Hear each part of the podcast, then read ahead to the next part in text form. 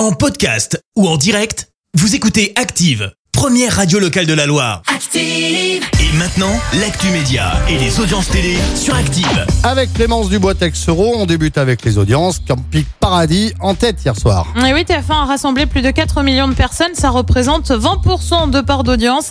Derrière, on retrouve France 2 avec la nouvelle série The Tourist. M6 complète le podium avec Marié au premier regard. Il serait prêt à rempiler Et être une nouvelle fois prof de danse, Kamel Wally a affirmé être prêt à repartir pour la Starac. Euh, Tu le sais, euh, l'émission va revenir en septembre prochain. Retour après 14 ans d'absence. Euh, Si côté présentation, on sait que c'est- c'est Nikos qui va repartir.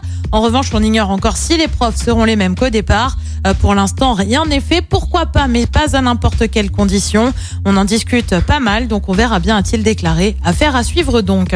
Et puis direction Canal+, maintenant, la chaîne cryptée a décidé de retirer la chaîne Jackie et Michel de son bouquet. La décision prise alors que le patron du site pour adultes est mis en examen pour complicité de viol et traite d'êtres humains en bande organisée. Il a été placé sous contrôle judiciaire. Canal a donc pris une décision concernant la chaîne pour adultes.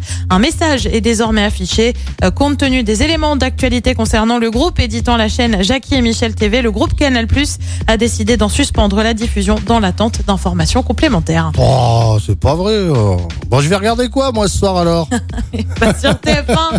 Par exemple, t'as la grande finale de Ah. Colanta avec une question. Jean-Charles va-t-il remporter les 100 000 euros Sur France 2, bah en fait la musique bien sûr. Sur France 3, c'est la série Tandem. Et puis sur M6, c'est aussi une série avec 911. C'est à partir de 21h10. Merci beaucoup, Clémence. Clémence, que l'on retrouvera tout à l'heure, 10h, et ce sera pour l'actu. Merci, vous avez écouté Active Radio, la première radio locale de la Loire. Active.